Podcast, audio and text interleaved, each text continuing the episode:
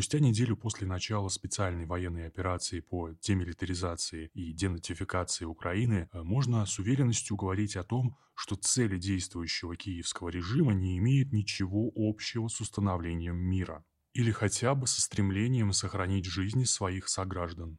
Два раунда мирных переговоров, местом проведения которых стала Белоруссия, продемонстрировали крайнюю пассивность Украины. Хотя от Киева до любой точки потенциальных переговоров не более часа на вертолете или даже автомобиле, а Россия и Белоруссия были готовы обеспечить гарантии абсолютной безопасности украинской стороны. Прибытие на переговоры занимало до суток.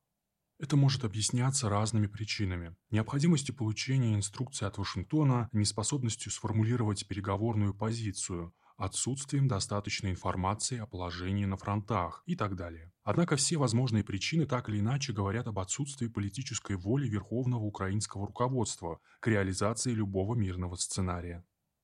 Точнее, любого технически возможного мирного сценария. Озвученные в Киеве реплики о том, что мир с Россией будет лишь тогда, когда российские войска уйдут из российского же Крыма, а ЛНР и ДНР признают себя Украиной, всерьез можно не воспринимать. Парадоксально, но украинская власть сейчас по сути взяла в заложники свой народ. Уже есть четкая тенденция. Там, где местная власть договорилась с Z-частями, как в Мелитополе, жизнь течет своим чередом. Никаких репрессий против мирного населения не возникает. Уровень агрессии гражданских по отношению к военным минимален. Там, где украинское влияние сохраняется, ситуация прямо противоположная. Люди, запертые в городах, подвергаются опасности целенаправленно. Особенно ярко это выражается в городах, ставших серьезными очагами нацизма – Харьков и Мариуполь. Во втором населенном пункте ситуация наиболее тяжелая. После перехода под украинский контроль в 2014 году город стал базой постоянной дислокации наиболее жестких националистических батальонов Азов, Айдар и других. Представители националистических группировок превратили мирные кварталы в укрепленные районы, причем мирным жителям строжайше, под угрозой расстрела, запрещено их покидать. В многоэтажных зданиях некоторые квартиры оборудованы под гневые точки, а гражданские соседи выполняют функцию живого щита. В столкновении с любой другой армией мира такие сложности были бы излишними. Как правило, стандарты НАТО в таких случаях зачисляют гражданское население в категорию неизбежной побочной потери. И на характер штурма города это никак не влияет. Российские Z-части массовую гибель гражданского населения допустить не могут, а значит предстоит серьезная и крайне тяжелая работа по нейтрализации нацистов без использования тяжелого вооружения. По данным Минобороны РФ, националисты заминировали ряд объектов на территории Мариуполя, действуя в абсолютно террористической логике. Речь, в частности, идет о Приазовском государственном университете, а также заминированной школе номер 34, где принудительно удерживается 60 граждан Украины.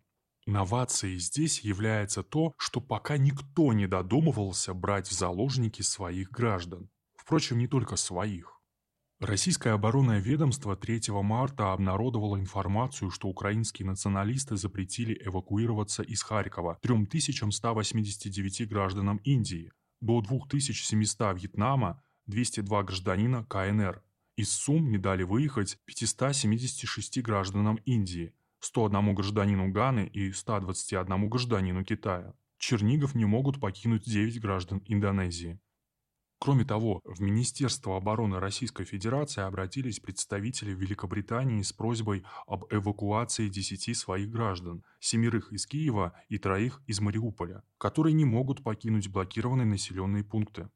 Есть и другие проявления террористической практики в отношении гражданского населения.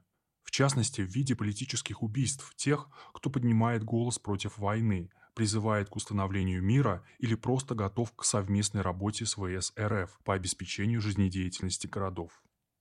Так, 2 марта в Луганской области был найден мертвым мэр города Кременная Владимир Струк, который ранее предлагал местным депутатам начать коммуникацию с Россией и ЛНР. По словам жены, 1 марта его выкрали неизвестные в камуфляже. Затем его тело было найдено с огнестрельным ранением в области сердца. Советник главы МВД Украины Антон Геращенко дал понять, что мэра убили за поддержку ЛНР. Это не единичный случай. Есть десятки свидетельств убийств и расстрелов мирных жителей. Еще одной разновидностью террористических действий стоит считать и массовую раздачу оружия населению украинских городов. От этого уже пострадали десятки, если не сотни мирных граждан. За неделю военной операции от спикеров в Киеве ни разу не было высказано озабоченностей по поводу состояния национальной экономики. Собственные источники Рустрата в украинских городах отмечают, что объявленная президентом Украины Владимиром Зеленским всеобщая мобилизация уже привела к тому, что значительная часть трудоспособного мужского населения более не участвует в хозяйственной жизни страны. Кроме того, сотни тысяч представителей экономически активного слоя покинули страну. По данным ЕС, число беженцев с Украины может исчисляться миллионами. В сочетании с параличом логистики это наносит украинской экономике намного больший ущерб, чем идущие боевые действия. По данным Минобороны РФ, в Киеве, Харькове, Сумах, Одессе и Мариуполе, а также еще не менее чем в двух десятках крупных населенных пунктов, нацисты блокируют десятки тысяч граждан Украины и не выпускают их в безопасные места. Такое катастрофическое положение дел складывается практически на всей территории Украины. На Украине практически сложилась гуманитарная катастрофа, говорится в брифинге Минобороны России от 3 марта 2022 года. Так же, как военный характер действий на территории Украины трансформируется из борьбы с регулярной армией в контртеррористическую операцию, в стратегическом плане возникает задача перезапуска экономической жизни на освобожденных территориях. Гуманитарная катастрофа, о которой предупредила Минобороны РФ, острая, но не единственная проблема. Огромное значение имеет предупреждение остановки всей экономики регионов. Экономический перезапуск крайне важен для подконтрольных ВС РФ, а также ДНР и ЛНР, Херсонской и Николаевской областей, э, которые традиционно выступают центром всего агрохолдинга Украины. В частности, необходимо организовать начало весенней посевной кампании, а в дальнейшем переходить к восстановлению промышленной деятельности. В противном случае возникает необходимость снабжения едой и другими необходимыми товарами миллионов человек. Логика киевского режима в данном случае проста. Чем хуже, тем лучше.